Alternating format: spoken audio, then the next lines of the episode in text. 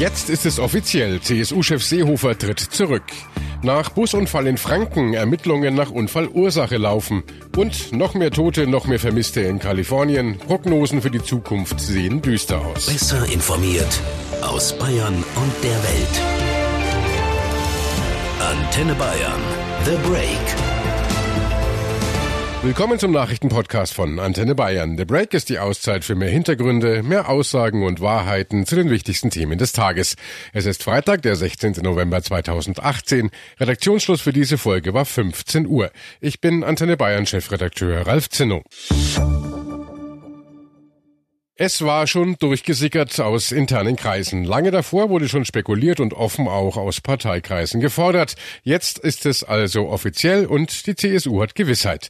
Horst Seehofer tritt als CSU-Chef zurück. In erstaunlich wenigen Sätzen hat Seehofer am Vormittag das Ende seiner mehr als zehnjährigen Amtszeit als CSU-Chef erklärt. Das Jahr 2019 soll das Jahr der Erneuerung der CSU sein. Ich werde deshalb für den 19. Januar 2019 zu einem Sonderparteitag der CSU mit Neuwahl des Parteivorsitzenden einladen. Zu diesem Zeitpunkt werde ich mein Amt als Parteivorsitzender zur Verfügung stellen. Auf dem Sonderparteitag wird die Parteibasis ausreichend Gelegenheit erhalten, darüber zu diskutieren, wie die CSU wieder mehr Vertrauen in der Bevölkerung gewinnen kann. Zur Vorbereitung des Sonderparteitags wird am 17. Dezember 2018 eine Vorstandssitzung der CSU stattfinden. Hans Oberberger, unser Bayern-Reporter für Landespolitik, dass Seehofer den Chefposten aufgeben will, das kam ja jetzt nicht mehr überraschend.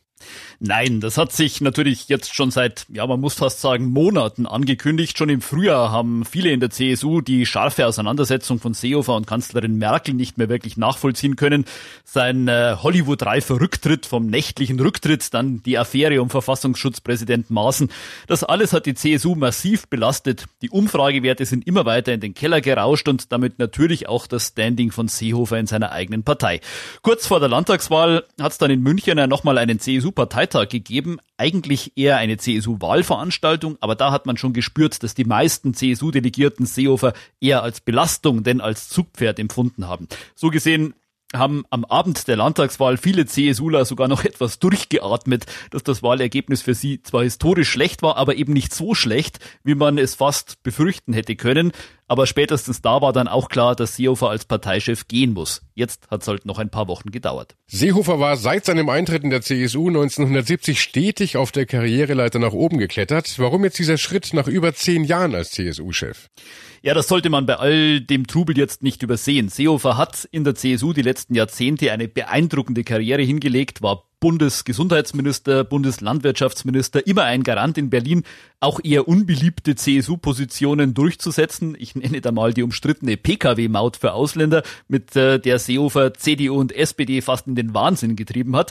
Und er hat es vor zehn Jahren geschafft, die CSU hier in Bayern wieder aus ihrer damaligen Krise rauszuholen. Auch das darf man nicht vergessen. Das war die Zeit, als der damalige CSU-Chef und Ministerpräsident Stoiber auch etwas die Bodenhaftung verloren hatte und die CSU eben schon mal unter die absolute Mehrheit gerutscht ist. Da hat Seehofer als neuer Parteichef der CSU neues Selbstvertrauen gegeben äh, und dann ja auch zumindest einmal die absolute Mehrheit in Bayern zurückerobert. Schnee von gestern muss man sagen, offenbar war die Zeit von Seehofer jetzt eben gekommen. Und es ist ja nicht der erste Rücktritt auf Druck von außen. Ich sag nur Herr Ministerpräsident. Ja, das ist dann oft das Bittere. Jahrelang beurteilen Politiker immer die Krisen von anderen Politikerkollegen, dass die den Realitätssinn verloren hätten und nicht mehr auf ihre Berater gehört hätten. Sie selbst werden das zum Abschied bestimmt mal ganz anders durchziehen, selbstbestimmt. Und letztlich klappt das fast nie. Auch in der CSU hat es bisher noch keinen wirklich geordneten Wechsel gegeben. Ich erinnere an den Kampf von Edmund Stoiber und Theo Weigel nach dem Tod von Franz Josef Strauß. Und auch der Abschied von Stoiber selbst war ja alles andere als politisch unblutig. Bei Seehofer gab es jetzt also das gleiche Spielchen wieder. Er wollte keinen Millimeter freiwillig an seinen jüngeren Kontrahenten Söder abgeben. Also ist gekämpft worden bis zuletzt. Und in diesem schwierigen Kompromiss einer Doppelspitze mit Seehofer und Söder lag quasi schon der Keim der nächsten Auseinandersetzungen angelegt. Im Frühjahr wollte die CSU ja noch mit einem stramm rechten Kurs ähm, Boden, der an die AfD verloren gegangen ist, bei den Wählern wieder gut machen. Das Gegenteil war der Fall. Ministerpräsident Söder hat das erkannt und im Sommer die Strategie geändert. CSU-Chef Seehofer hat das offenbar ganz anders gesehen und immer weitergemacht. Auch weil es eben keine einheitliche Strategie zwischen den beiden gab. Das Ergebnis ist quasi fast zwangsläufig gewesen. Auf dem Sonderparteitag am 19. November soll ja nun ein neuer Parteivorsitzender gewählt werden. Gibt es denn mittlerweile schon offizielle Bewerbungen auf dem Posten? Also offiziell gibt's bisher keine Kandidaturen. Das äh, wäre auch formell nicht gegangen, weil Seehofer ja noch gar nicht offiziell zurückgetreten war. Inoffiziell aber läuft das Rennen natürlich schon lange, spätestens seit der Landtagswahl. Und äh, so wie es im Moment aussieht, läuft es eben ganz auf Ministerpräsident Söder zu. Das liegt nicht daran, dass Söder innerhalb der CSU so unumstritten wäre. Das ist er nämlich ganz und gar nicht. Es liegt an mangelnden Alternativen. Der Europapolitiker Manfred Weber zum Beispiel will EU-Kommissionspräsident werden. Da dürfte er schon rein rechtlich kein herausragendes Parteiamt haben. CSU-Landesgruppenchef Dobrindt sieht wohl zu wenig Chancen für sich und hat schon abgewunken. Deshalb sieht's jetzt eben ganz nach Söder aus. Dass der da wirklich Lust drauf hat, das war zunächst übrigens gar nicht so klar, wie man das jetzt meinen könnte. Der CSU-Vorsitz bedeutet nämlich vor allem, dass sich Söder in Berlin durchsetzen muss und äh, dieses Berliner Haifischbecken, das hat Söder bisher eigentlich immer lieber gemieden.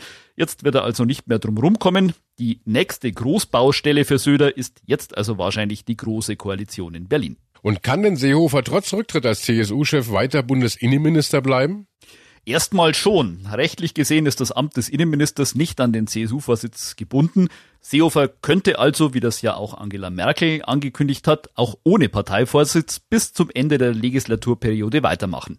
Praktisch gesehen ist das ziemlich unwahrscheinlich. Seehofer wird ab Ende Januar in Berlin eine lahme Ente sein, wie das so schön heißt. Er hat ja nicht mal seine eigene Partei mehr zwingend hinter sich und das schwächt einen Minister natürlich gewaltig. Die CSU wird deshalb schauen, dass Seehofer relativ zügig auch den Posten als Innenminister abgibt. Allerdings ist im Moment auch kein zwingender Nachfolger in Sicht. Der bayerische Innenminister Hermann mag nicht mehr. In der Berliner Landesgruppe gibt es zwar Kandidaten, aber eben keine, bei denen alle gleich Hurra schreien würden. Also kann sein, dass Seehofer den Job noch ein bisschen machen muss, bis die CSU sich selbst jemanden herangezogen hat, der dann übernehmen kann. US-Präsident Trump hat seinen Besuch in den kalifornischen Brandgebieten angekündigt. Mittlerweile macht die Feuerwehr dort Fortschritte bei den Löscharbeiten. Doch die Zahl der Vermissten steigt drastisch. Zu diesem Thema kommen wir gleich. Denn vorher noch zu einem anderen Unglück, das sich gestern in Franken ereignet hat. Denn Antworten suchen die Ermittler auch einen Tag nach dem schweren Busunfall in Ammerndorf im Landkreis Fürth. Vieles ist unklar nach dem Frontalcrash zweier Busse rund 20 Kilometer westlich von Nürnberg. 26 25 Menschen wurden verletzt, zwölf von ihnen sogar schwer. Beim Fürther Landrat Matthias Diesel sitzt der Schock immer noch tief. Meine Gedanken sind bei den Kindern, Fahrgästen, der Autofahrerin und den Busfahrern sowie deren Angehörigen. Ganz herzlichen Dank allen Rettungskräften, der Polizei und den vielen Helfern, die vor Ort Großartiges geleistet haben. Die Straße ist übersichtlich. Das Wetter war gut. Warum also kam es zu dem schweren Unfall? Die Polizei arbeitet natürlich mit Hochdruck an der Aufklärung der Unfallursache. Alex Klösslein, unser Bayern-Reporter für Mittelfranken. Wie sehen denn die Ermittlungen aus und wie lange wird es dauern, bis wir wissen, was da gestern genau passiert ist? Ja, also momentan gibt's für die Polizei nicht den geringsten Anhaltspunkt, warum es am helllichten Tag zu diesem Frontalzusammenstoß gekommen ist. Die Busfahrer können wegen der Schwere ihrer Verletzungen nicht befragt werden. Die Polizei erhofft sich jetzt brauchbare Aussagen von den Kindern und Jugendlichen im Bus zu erhalten. Außerdem sind Sachverständige der Fürther Polizei vor Ort, die jetzt versuchen, das Unfallgeschehen zu rekonstruieren. Laut Polizeisprecher Bert Rauenbusch kann allein dieser Vorgang bis zu drei Wochen in Anspruch nehmen. Alex, wie geht's den Verletzten? Ein Dutzend wurde ja schwer verletzt. Ja, nach letzten Informationen sind vor allem die beiden Busfahrer sowie die Frau, die mit ihrem Pkw in die Unfallstelle gerauscht ist, sehr schwer verletzt und wie erwähnt auch noch nicht vernehmungsfähig. Einige Leichtverletzte konnten inzwischen die Krankenhäuser schon wieder verlassen, aber es gibt natürlich auch einige Buspassagiere, die sich Knochenbrüche oder dergleichen zugezogen haben und die werden sicherlich noch länger in der Klinik bleiben müssen. Und es waren ja viele Schüler in den Linienbussen, die nach Hause fahren wollten. Sie sind heute nicht zur Schule gekommen. Wie gehen Ihre Mitschüler mit der Situation um? Ja, es waren Schüler von zwei Schulen, nämlich vom Gymnasium Oberasbach und von der Realschule Zirndorf. Natürlich waren viele der Mitschüler nach dem schweren Unfall in heller Aufregung.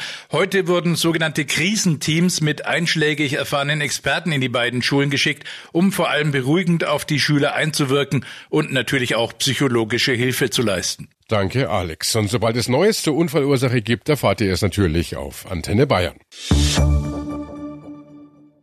In Kalifornien spielen sich seit Tagen dramatische Szenen ab. Große Gebiete des Bundesstaats stehen immer noch in Flammen und äh, die Großbrände haben weitere Todesopfer gefordert. Beim Feuer im Norden des Bundesstaats stieg die Zahl der Toten auf 63. Außerdem stieg die Zahl der Vermissten nach neuesten Zählungen drastisch von bisher 200 auf mehr als 600. Und es könnten noch mehr werden, erklärte Sheriff Corey Honner. In addition to taking information wir nehmen jetzt nicht nur neue Notrufe entgegen, sondern gehen zusätzlich auch unsere Aufzeichnungen durch, all die Informationen, die wir während der intensiven Anfangsphase aufgenommen haben. Uh,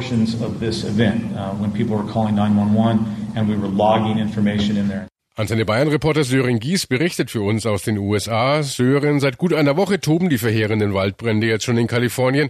Ist denn vielleicht bald ein Ende in Sicht? Hoffentlich, ja. Äh, hier im Großraum LA ist das Wursee-Feuer jetzt zu 60 Prozent unter Kontrolle. Der Wind hat endlich deutlich abgenommen und äh, die Luftfeuchtigkeit, die nimmt zu. Und nächste Woche könnte es sogar etwas Regen geben. Äh, vom Campfeuer in Nordkalifornien werden auch signifikante Fortschritte gemeldet. Das ist jetzt zu immerhin 40 Prozent eingedämmt. Die Auswirkungen kriegen aber jetzt auch Touristen zu spüren. Der Rauch beeinträchtigt die Luftqualität in San Francisco so stark, dass die berühmten Cable Cars im Depot bleiben, statt der historischen offenen Wagen Wagen fahren bis auf weiteres Busse.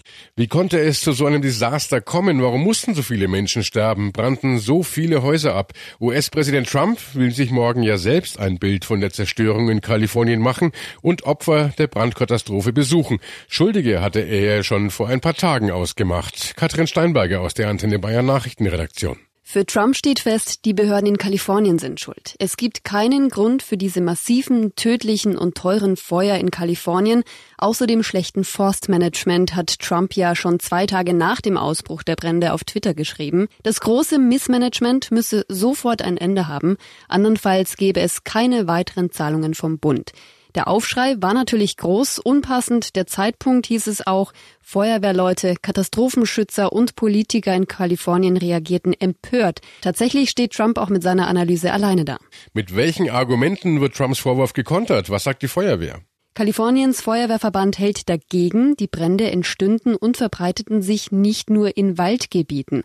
Ein weiteres Argument, fast 60 Prozent der kalifornischen Wälder seien unter Bundeskontrolle und ein Drittel in privater Hand. Und nicht Kalifornien, sondern die Bundesregierung selbst habe entschieden, der Forstverwaltung die Ressourcen aus der Hand zu nehmen. Und äh, was sagen die Experten? Wie konnten diese schlimmen Brände entstehen? Fachleute sehen mehrere Faktoren als Ursache für die Brände. Zum einen ist Kalifornien mit fast 40 Millionen Einwohnern der bevölkerungsreichste US-Bundesstaat. Zwar sind die Brandschutzauflagen für Häuser sehr, sehr strikt, doch die Menschen expandieren in Regionen, wo die Feuergefahr einfach sehr hoch ist. Der Ort Paradise zum Beispiel, vom Feuer völlig zerstört, lag mitten in einem Waldgebiet. Über allem steht aber der Klimawandel. Die Waldbrandexpertin Kirsten Tonicke vom Potsdam Institut für Klimafolgenforschung zum Beispiel nennt eine Liste von Punkten, die langjährige Dürre, verdorrte Vegetation und extreme Winde, die die Feuer in Kalifornien zusätzlich anfachen. Eine Reihe natürlicher Faktoren und vom Menschen verursachte globale Erderwärmungseffekte spielen hier ihrer Meinung nach verheerend zusammen. In Kaliforniens Wäldern gibt es laut einem ehemaligen Feuerwehrchef rund 130 Millionen abgestorbene Bäume, eine Folge extremer Trockenheit und Borkenkäferbefall. Und solche abgestorbenen Bäume wirken wie Streichhölzer und er sagt auch, früher gab es alle sechs bis acht Jahre ein verheerendes Feuer, jetzt habe man zwei bis vier Megabrände pro Jahr. Das heißt, schwere Waldbrände könnten in Zukunft weiter zunehmen. Absolut, so sehen es auch die Experten. Bei einem ungebremsten Klimawandel sei es unvermeidbar, sagt Waldbrandexpertin Kirsten Tonicke, ist ja auch nachvollziehbar. Es wird wärmer, dadurch ist das Risiko von Dürren höher und die können dann zu solch zerstörerischen Waldbränden wie jetzt in Kalifornien führen, mit derart heftigen Auswirkungen. Alles Dinge, Herausforderungen, die für Feuerwehr, Politik und natürlich auch für die Bürger in Kalifornien, aber auch anderswo völlig neu sind. Danke, Katrin. In Kalifornien haben zwei große Brände seit vergangener Woche nach Angaben der Feuerwehr zusammen knapp 1000 Quadratkilometer Wald zerstört. Etwas mehr als die Fläche Berlins. Das war The Break, der Nachrichtenpodcast von Antenne Bayern an diesem Freitag, den 16. November 2018. Ich bin Chefredakteur Ralf Zinno. Antenne Bayern. Besser informiert. Jeden Tag. Zu jeder vollen Stunde auf Antenne Bayern. The Break gibt's auch Montag wieder um 17 Uhr. Jetzt abonnieren.